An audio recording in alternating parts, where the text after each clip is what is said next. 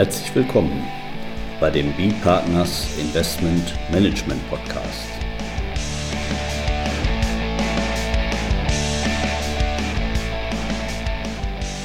Immer wieder Mittwochs, kurzer Wochenrückblick, was in unserer Beratungspraxis besonders interessant war. Unser Thema heute, Einnahmen, Erträge und Einkünfte von Kapitel 2 Investmentfonds mittelbar über gewerbliche Personengesellschaften oder kurz das umgekehrte Zebra mit Daniel Schwarz von B-Partners und Carsten Bödecker von B-Partners. Ja, das umgekehrte Zebra. Das ist eigentlich, finde ich, das schönste Bild, äh, weil danach wird alles äh, ja, schwierig, sehr schwierig heute. Wir werden da vielleicht nicht in die Tiefe gehen, weisen mal ausdrücklich darauf hin, das soll unser Podcast soll mehr unterhaltenden Charakter haben als wissenschaftlichen Charakter. Wir werden deswegen da mal ganz frei drüber reden. Ja, das umgekehrte Zebra. Wie kommt man da drauf? Wir wollen ja jetzt darüber reden, wie sieht das aus, wenn ein Kapitel 2 Investmentfonds seine mal, drei Arten von Erträgen aus dem Steuergegenstand, die er erzielen kann, nach 6 Absatz 2 mit seinen Definitionen dann in 3, 4 und 5, ähm, wenn er die über eine gewerbliche Personengesellschaft bezieht. Wie sieht das dann aus? Und da haben wir jetzt mal das Stichwort gebracht, das umgekehrte Zebra weil das gibt es eigentlich erst jetzt so richtig mit unserem Investmentsteuergesetz 2018. Was ist ein Zebra? Zebra-Gesellschaft ist eigentlich, kommt der Name einmal von einer vermögensverwaltenden Personengesellschaft, die jetzt einen Gesellschafter hat, der diese Einkünfte daraus ins Betriebsvermögen bekommt, der gewerbliche Einkünfte erzielt und da ist das eben so bei der Zebra-Gesellschaft, dass da im Rahmen der gesonderten und einheitlichen Feststellung das so ist, dass auf Ebene der Personengesellschaft werden dann die, die äh, Überschusseinkünfte, also vermögensverwaltend, festgestellt. Und erst auf Ebene des Gesellschafters dann werden diese sozusagen umgerechnet für denjenigen, der es im Betriebsvermögen hält, in gewerbliche Einkünfte.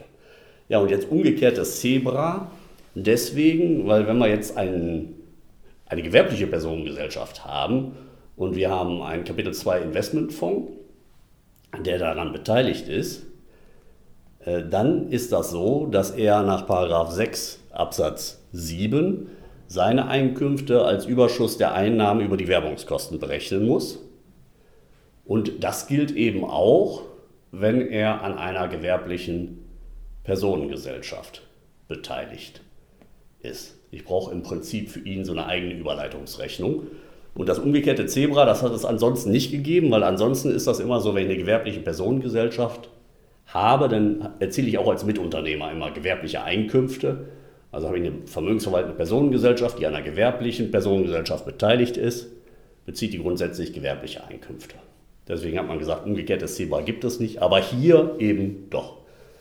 So, das ist jetzt der Bereich, Herr Schwarz, da sind wir uns noch einigermaßen sicher, dass das so ist.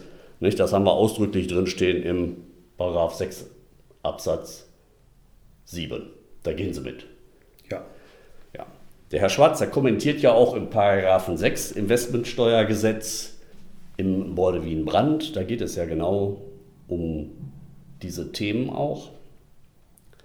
Ja, aber wenn wir jetzt sagen, insoweit sind wir uns einig, jetzt kommen wir dann mal zu den schwierigeren Fällen. Also Bezug über eine gewerbliche Personengesellschaft.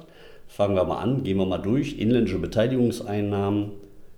Herr Schwarz, wie sehen Sie das? Wenn jetzt ein Kapitel 2 Investmentfonds über eine gewerbliche Personengesellschaft Dividenden bezieht. Ja, Sie haben das ja schon angesprochen. Also ich glaube, das ist ein super spannendes Thema mit dem ich mich jetzt nicht nur im Rahmen meiner Kommentierungen das erste Mal beschäftigt habe, sondern auch im Rahmen meiner Dissertation. Und ähm, ja, ich bin zu dem Ergebnis gekommen, dass wir bei der Prüfung, ob wir jetzt eine Körperschaftssteuerpflicht auf Ebene des äh, Kapitel 2 Investmentfonds haben, grundsätzlich äh, in 6 Absatz 3 ja auch starten müssen. Das ist der Ausgangspunkt, gerade wenn man dann mit Blick auf 6 Absatz 5 und äh, die sonstigen inländischen Einkünfte, da wo man gegebenenfalls dann auch eben die Einkünfte aus einer gewerblichen Mitunternehmerschaft äh, wenn es denn eine ist mit einer inländischen Betriebsstätte, finden könnte, findet man dort, dass sozusagen vorrangig zu prüfen ist, ob 6 Absatz 3 oder 6 Absatz 4 Anwendung finden. So, das heißt, der Startpunkt aus meiner Sicht muss sein, dass man in 6 Absatz 3 schaut, ob man, äh, wenn ein Kapitel 2 Investmentfonds beispielsweise eine Gewinnausschüttung aus einer inländischen Kapitalgesellschaft mittelbar über eine gewerbliche Mitunternehmerschaft bezieht, ob man dann sagen kann, wir haben inländische Beteiligungseinnahmen im Sinne 6 Absatz 3 Satz 1 Nummer 1. Und meines Erachtens nach ist das so. Ja. Warum ist das so? Ich denke, 6 Absatz 3 Satz 1 stellt auf Kapitaleinkünfte, ja, also beziehungsweise Einnahmen nach 43 1 Absatz 1 Satz 1 Nummer 1 Einkommensteuergesetz ab. Und ich denke, dass es für die sachgerechte Besteuerung notwendig ist, dann hier durch die Personengesellschaft insoweit durchzuschauen, ja, auch wenn das äh, ja, durchaus strittig ist, ja, ob man das hier an dieser Stelle kann. Das ist aus meiner Sicht notwendig, um hier zu dem sachgerechten Ergebnis zu kommen, dass dann diese inländischen Gewinnausschüttungen, die mittelbar über die, Aus, äh, über die Personengesellschaft bezogen werden, zu inländischen Beteiligungseinnahmen führen. Ja, ja ich glaube, das ist auch äh, insoweit ähm, ja, allgemeine Auffassung. Also wäre mir jedenfalls nicht bekannt, dass das irgendwie Kollegen oder Finanzverwaltung äh, gut, Rechtsprechung machen wir naturgemäß, das dauert noch ein bisschen, bis wir da was dazu haben, aber da gibt es, glaube ich, auch keine andere Auffassung. Ich meine, vielleicht die Begründung ist vielleicht teilweise unterschiedlich, aber ich glaube, das ist auch ziemlich einheitlich, wie das bei den Dividenden so gesehen. Im Tatbestand wird ja auch ausdrücklich auf den Paragraph 43 Absatz 1 Satz 1 Nummer 1 Einkommensteuergesetz Bezug genommen.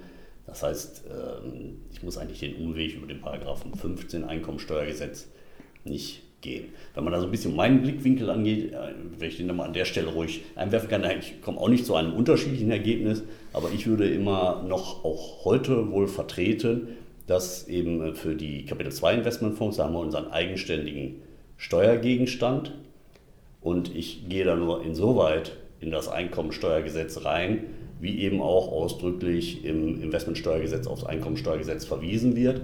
Ansonsten nicht. Ich habe hier meine einen eigenen Steuergegenstand mit diesen drei Einnahmen und da gehören eben diese Dividendeneinnahmen dazu.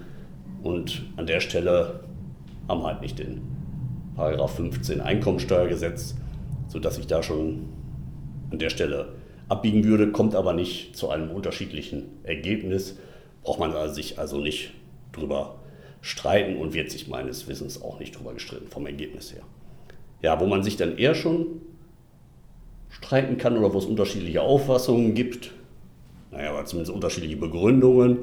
Das ist dann bei den inländischen Immobilienerträgen. Also da wieder unser Kapitel 2 Investmentfonds, gewerbliche Personengesellschaft und die hält jetzt eine Immobilie und erzielt daraus Mieteinnahmen. Fallen die darunter? Herr Schwarz. Ja, also ich denke, dass äh, dass auch hier gute Argumente dafür sprechen, dass man hier zu dem Ergebnis kommt, dass inländische Immobilienerträge vorliegen. Aus meiner Sicht äh, mit derselben Argumentation wie auch bei den inländischen Beteiligungseinnahmen, auch wenn wir hier eine gewerbliche Mitunternehmerschaft dazwischen geschaltet haben, äh, müssen wir insoweit sozusagen für den Gesellschafter, der eben hier ein Kapitel 2 Investmentfonds ist, durch die Personengesellschaft durchschauen und sozusagen diese Tatbestand, dieses Tatbestandsmerkmal des Erzielens von Einkünften aus der Vermietung und Verpachtung von einem inländischen Grundstück dann hier sozusagen äh, dem Kapitel 2 Investmentfonds zurechnen und dann zu dem Ergebnis kommen, dass wir inländische Immobilienerträge haben. Ja, also da wird ja auch in den, in den ähm, Kommentierungen, mm, ist das immer bei manchen auch schon ein bisschen ausführlicher. Und ich glaube, das ist eben insbesondere der, der Herr Mann, der ähm, in seiner Kommentierung davon spricht, dass eben hier mit den äh, Absatz 4 Erträgen, dass es sich da um einen abstrakten Ertragstypus handelt, was man dann da aus dieser Definition macht mit abstrakter Ertragstypus, äh, das ist vielleicht wieder etwas im Auge des, des Betrachters. Da würde ich dann wieder sagen, okay, abstrakter Ertragstypus kommt eben gerade nicht auf Paragraph 15 an. Den würde ich da dann auch wieder ähm, sozusagen ignorieren. Das heißt, da würden wir, glaube ich, aber wieder auch zum gleichen Ergebnis kommen, angenommen, wir haben jetzt eine gewerbliche äh, Personengesellschaft hier in, in, in Deutschland und die erzielt diese, diese Immobilienerträge und ich frage mich jetzt, äh, wem muss ich zuordnen? Dem Absatz 4, den inländischen Immobilienerträgen oder eben dem Absatz 5, den sonstigen inländischen Einkünften. Nicht? Da ist das Ergebnis auch dann ziemlich eindeutiger schwarz, weil wir eben auch diese Vorrangregelung noch haben. Das findet sich in Absatz 5, Satz 1, Nummer 1, nicht, wo eben drin steht, also Einkünfte nach 49 Absatz 1, nur soweit sie nicht von den Absätzen 3 oder 4 des Investmentsteuergesetzes erfasst werden. Da haben wir also im Prinzip dann auch einmal den Vorrang für die Dividenden, aber auch eben den Vorrang für die Immobilienerträge des Absatzes 4. Ja, gut, und dann haben wir im Prinzip da auch den Bogen schon geschlagen. Oder möchten Sie da noch was ergänzen?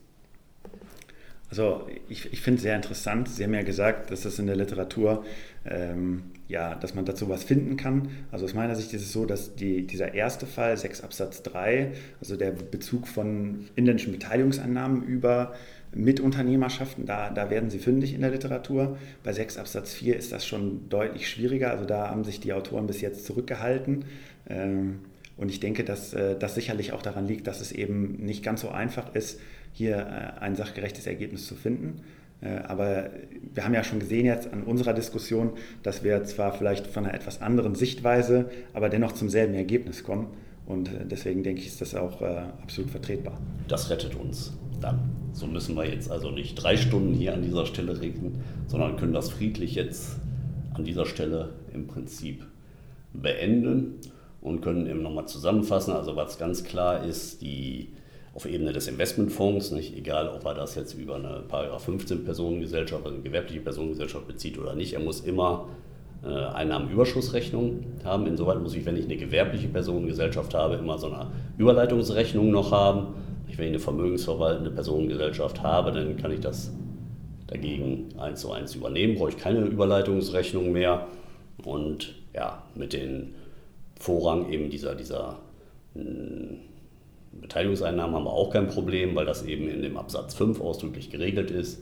Inländische Beteiligungseinnahmen, inländische Immobilienerträge gehen vor.